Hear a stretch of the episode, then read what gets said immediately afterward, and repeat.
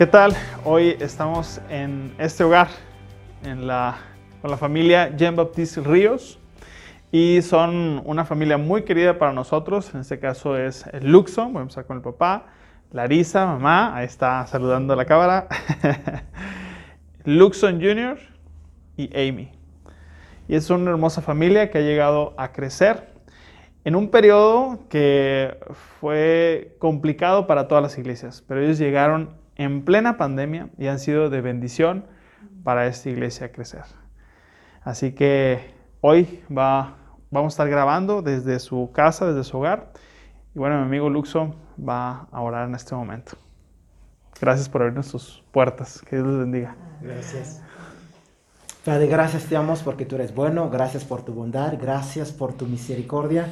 Aquí estamos presentes delante de ti, Señor, pidiéndote de tu favor, pidiéndote que tú puedes dar de comer a tu pueblo, Señor, a través de tu siervo. Dale este pan, dale este, este agua viva que necesita escuchar tu pueblo, que tu Espíritu Santo le llénele de lo que es sabiduría en cada palabra y sabemos que tu palabra nunca vuelve a vacía hacia ti, Señor, sino que hará lo que tenga que hacer en cada corazón que la estará escuchando. En el nombre de Jesús oro por él y que él sea lleno de tu presencia, oh Dios. En el nombre de Jesús, amén. Amén. Y me faltó también, ¿cómo se llama la perrita? Balú. Balú, Balú también. Para ahí anda Balú. Muy bien. Gracias.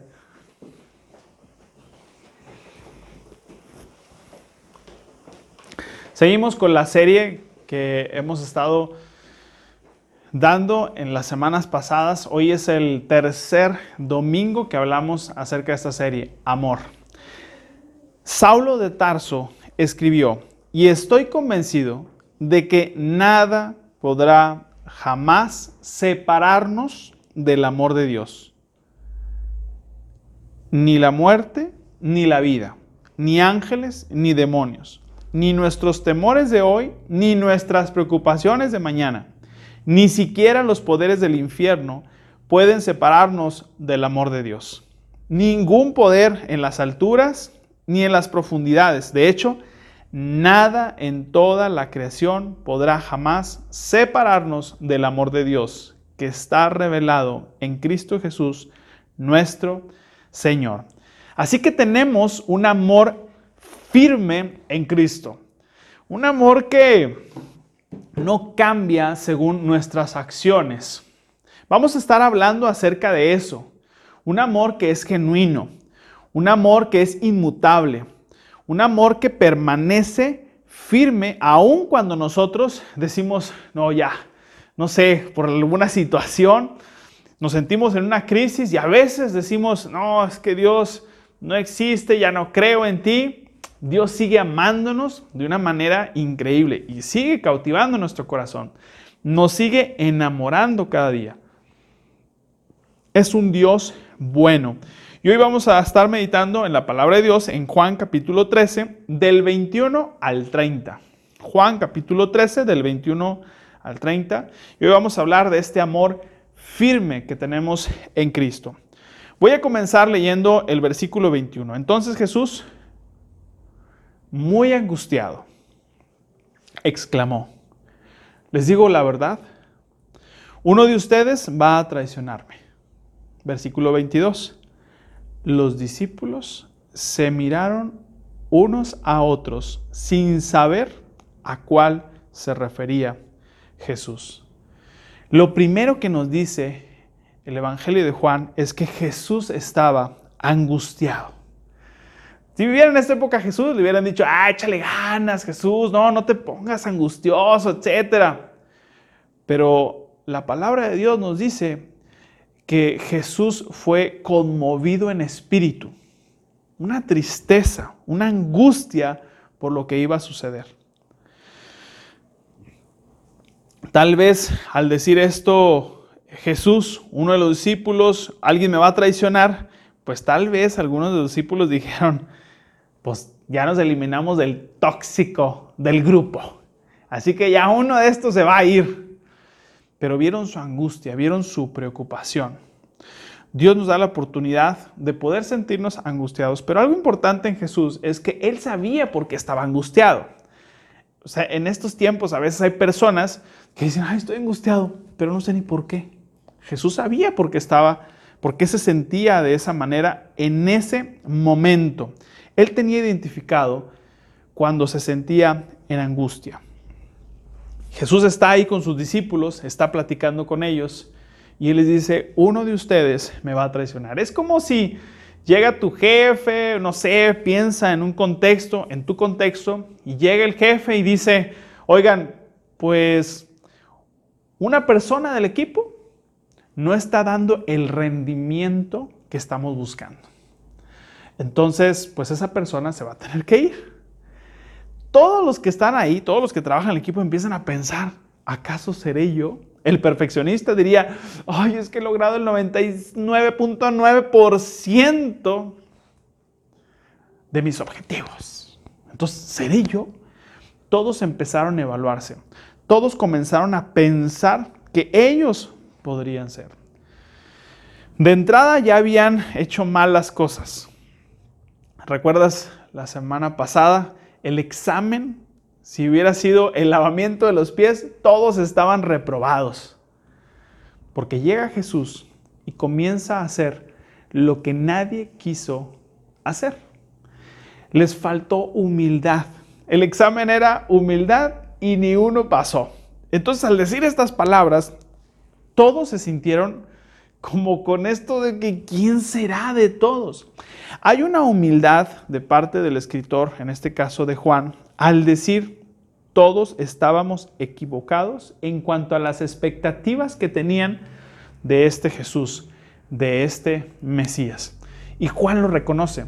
Recordemos que estamos hablando de una carta, de un evangelio que se escribió casi 60, 70 años después de la muerte de Jesús. Tal vez en ese momento todos dijeron, no, pues yo no, pero pues tal vez podría ser que sí. Y Juan va a reconocer eso. Honestamente, va a decir Juan, ya cuando tenía sus 90, 100 años, yo creo que honestamente todos teníamos una expectativa acerca de Jesús que no se cumplió y todos pensábamos algo acerca de este Mesías, pero no era lo que nosotros pensábamos. Entonces, lo primero que quiero decirte es que en esta angustia Jesús habla con sus discípulos, habla con honestidad se pone vulnerable ante ellos. Juan capítulo 13, versículo 23 dice, el discípulo a quien Jesús amaba estaba sentado a la mesa a su lado. Simón Pedro le hizo señas para que le preguntara a quién se refería. Entonces, ese discípulo se inclinó hacia Jesús y le preguntó, Señor, ¿Quién es? ¿Quién es ese traidor? El discípulo amado es Juan, el que está escribiendo este evangelio. Sentado a su derecha, no sé si tú recuerdas cuando estos discípulos, estos hermanos Buanerge, que era parte de Jacobo y Juan, que le pidieron a Jesús una petición. Quiero estar a tu lado derecho y a tu lado izquierdo. Bueno, en esta parte de la cena, como les, les comentaba, Jesús en estas cenas, en esas cenas de aquellos tiempos, se ponían sobre su hombro, entonces su hombro izquierdo y comían con la derecha en una mesa. Entonces agarraban el pan, aquí traigo el pan, y comían. Y la persona, Juan, cree que estaba de este lado, estaba muy cerca, a su lado derecho, y entonces le pregunta, ¿quién es, Señor? ¿Quién es el que te está, el que te va a traicionar? Pedro le hace señas a Juan, como que no se atreve a preguntarle Pedro, ¿quién, Señor? Sino que llega de manera indirecta la pregunta. Así como cuando, me recuerda cuando mis hijas, la mayor, Alisa, manda a su hermana para decirme algo que yo sé perfectamente. ¿Quién la mandó? Y llega la chiquitilla y me dice, oye papá, que si no sé qué, ya sé que es la mayor. Bueno, así Pedro como el mayor, tal vez de todos, como el líder, le pregunta a Juan, pues dile que quién es el traidor.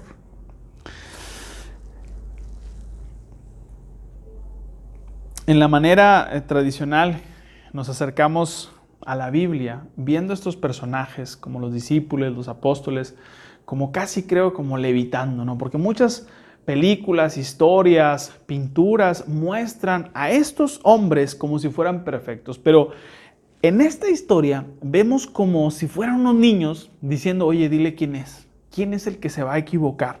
Vemos a hombres que realmente se muestran tal y como son. Yo creo que Jesús seleccionó a la raza, a discípulos, para ver que al vernos nosotros pudiéramos decir, si estos pudieron, la verdad es que es pura gracia de Dios.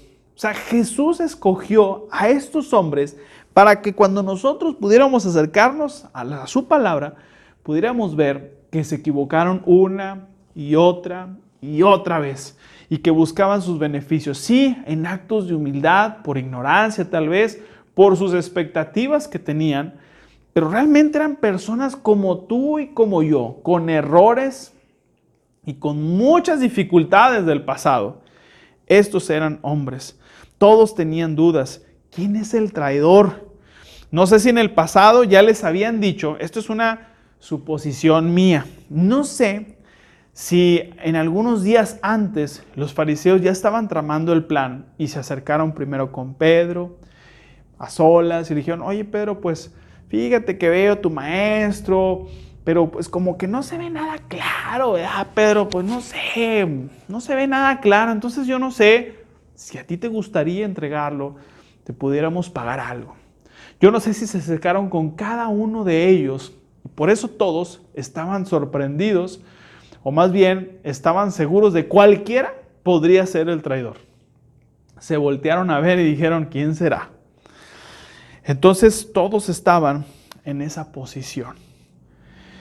Versículo 26 dice, Jesús le contestó, es aquel a quien le doy el pan que mojo en el plato.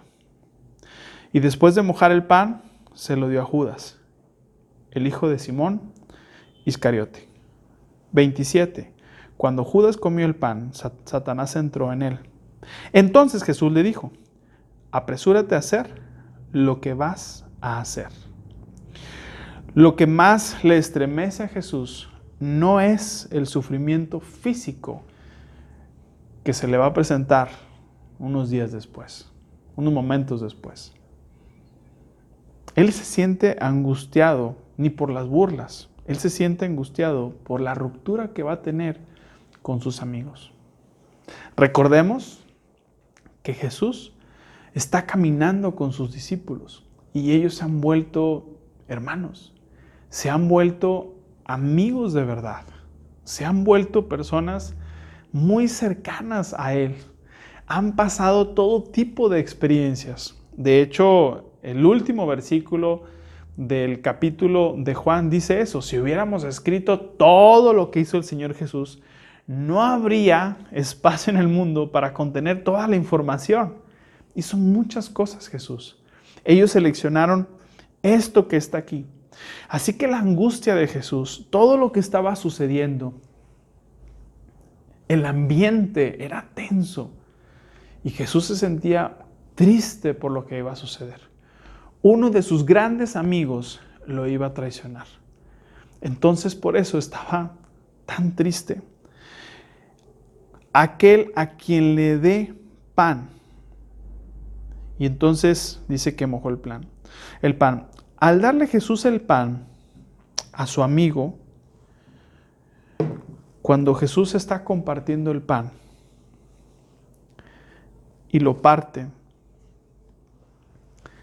y se lo da a Judas, le está diciendo a Judas, Judas, tú eres el más importante de esta mesa. No sabemos si está extraño esta parte de la escritura porque los demás no entienden, más adelante lo vamos a ver. Pero cuando Jesús le da el pan a Judas, imagínense lo que le estaba diciendo Jesús a Judas. El pan simbolizaba muchas cosas. Jesús había multiplicado los panes. ¿Cuántas veces había partido Jesús el pan y había compartido el pan con los demás. ¿Cuántas veces les dijo, yo soy el pan de vida? ¿Cuántas veces Jesús les pudo compartir ese pan y compartieron entre todos como amigos este pan? En el contexto de los norteños sería la carne asada. Todo el tiempo era, constantemente se juntaban y pasaban tiempo juntos. ¿Sabes, Judas?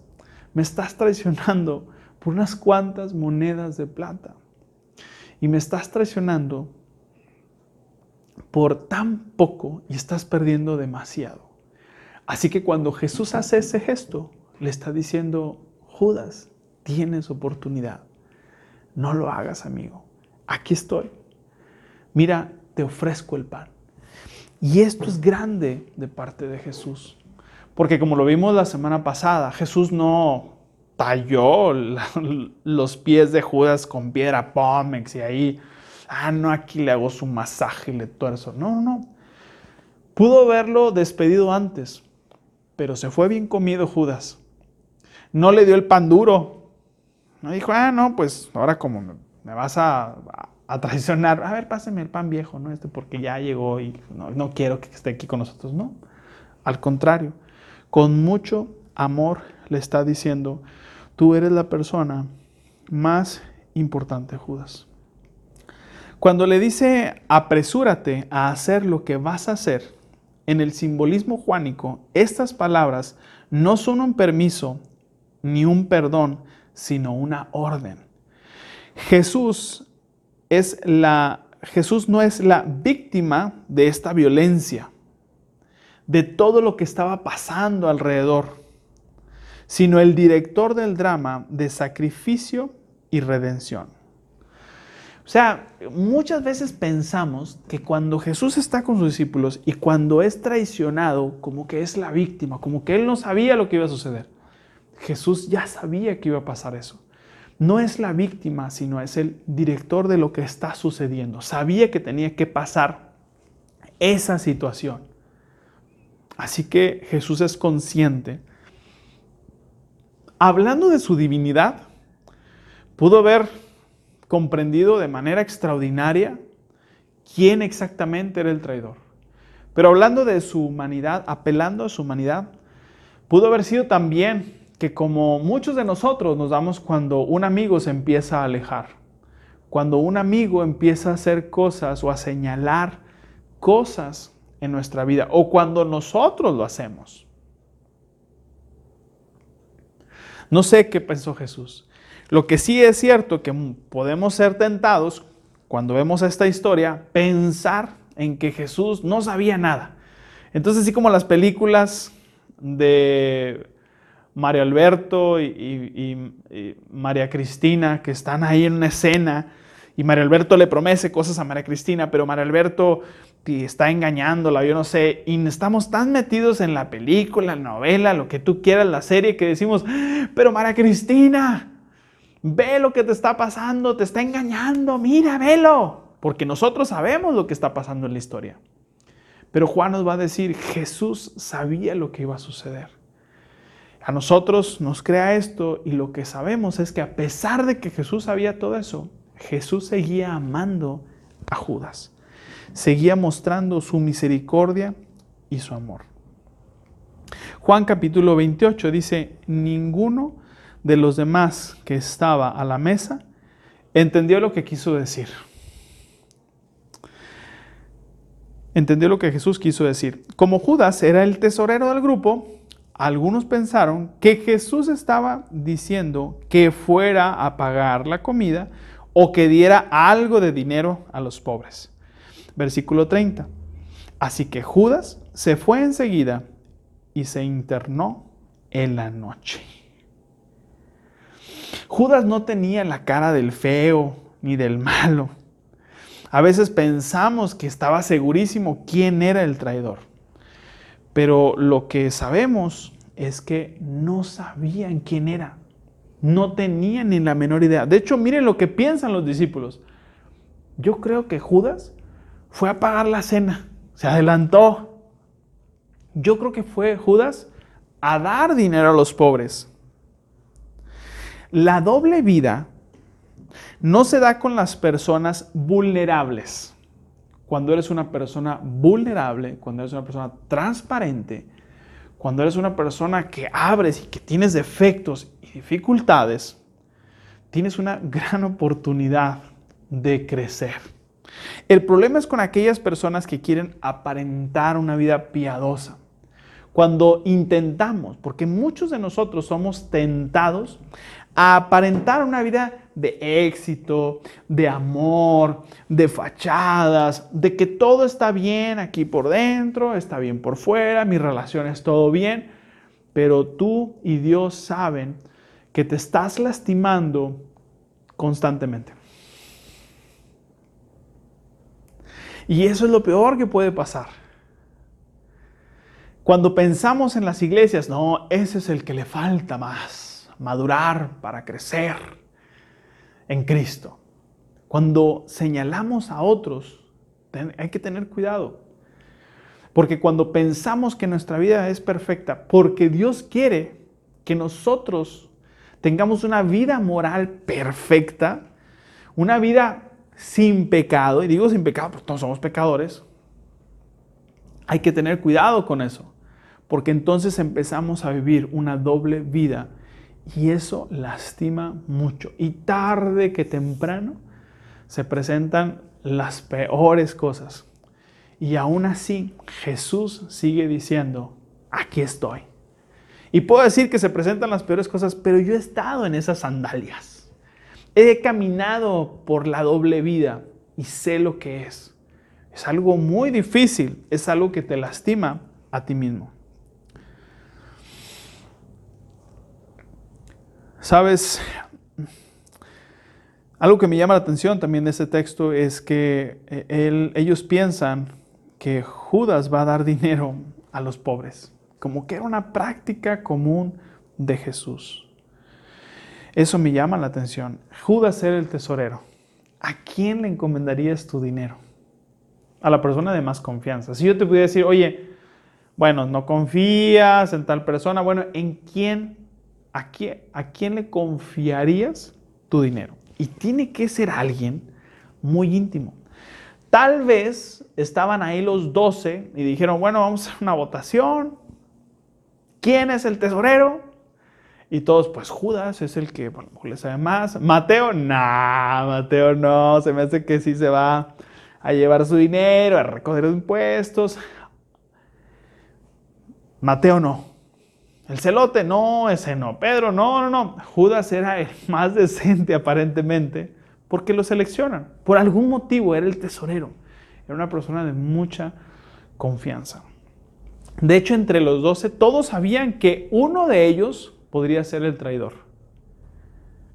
Cualquiera de ellos.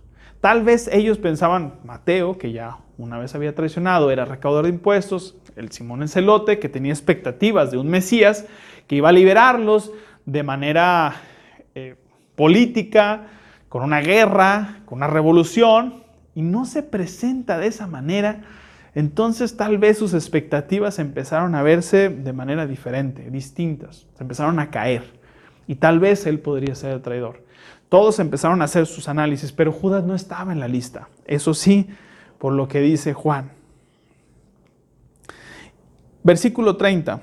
Así que Judas se fue enseguida y se internó en la noche. Lo voy a a leer. Versículo 30. Así que Judas se fue enseguida y se internó en la noche. Cuando Judas, cuando Judas se interna en la noche, Juan va a decir algo bien interesante. La noche es un simbolismo para Juan de obscuridad espiritual. Recordemos aquella historia en Juan capítulo 3, cuando Nicodemo a obscuras va y busca al Maestro Jesús. Para Juan puede ser un simbolismo donde la obscuridad tenga que ver con esta obscuridad y ceguera espiritual. Ya que Jesús es luz, Jesús es transparente, Jesús es vida, entonces mejor me voy. y me interno hacia la oscuridad. Y así termina esta historia.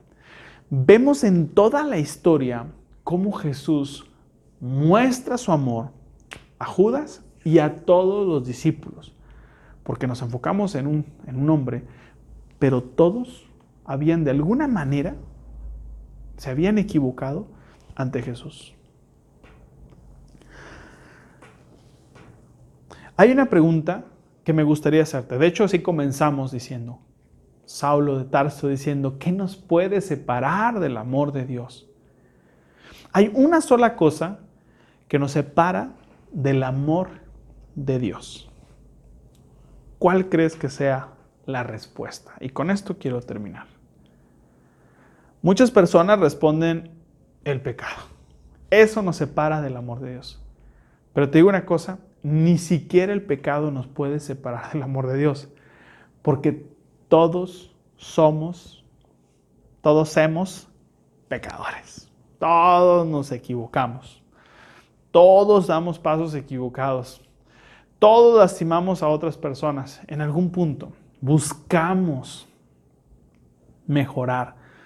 Buscamos a través del Espíritu Santo, de la iglesia, del cambio de mentalidad, de ejercicios constantes para acercarnos a Dios, para que esos cambios vayan sucediendo. Entonces el pecado no es. Entonces, ¿qué es lo único que nos separa del amor de Dios? Y la respuesta es muy sencilla, la autojustificación. Eso es lo único que nos puede separar del amor de Dios. Autojustificarnos nosotros. Eso es lo único. Porque Dios, así como dijo el apóstol Pablo, nos puede separar del amor de Dios ni lo alto, ni lo bajo, ni principados, ni potestades, ni el, nadie puede separarnos, ni la muerte, ni la vida, nada. Es un amor firme, es un amor que está presente, es un amor que da el paso para contigo, la respuesta que tú das. Tú puedes dar un paso hacia adelante o puedes hacerte hacia atrás y darle la espalda. Darle la espalda a Dios es autojustificarte. Es no querer, porque ni el pecado nos separa del amor de Dios, porque ahí es donde su gracia nos sigue sorprendiendo cada vez que la experimentamos. Así que tú que estás viendo esto, quiero decirte algo. Dios como lo hemos estado hablando, Dios te ama. Y yo no sé qué has hecho, no sé cómo esté tu vida en este momento, no sé si te alejaste de la iglesia por toda esta situación de la pandemia. Es más, no sé si en este momento digas, pues la verdad es que sí le estoy regando, sí estoy cometiendo errores y, y no estoy pensando en cambiar. Pero de algo, quiero decirte que de algo tienes que estar seguro, que Dios te ama y su amor es firme, no se mueve. Así que este es el mensaje de día de hoy. Dios te sigue amando y te sigue amando como desde el primer momento en que te vio. Vamos a orar.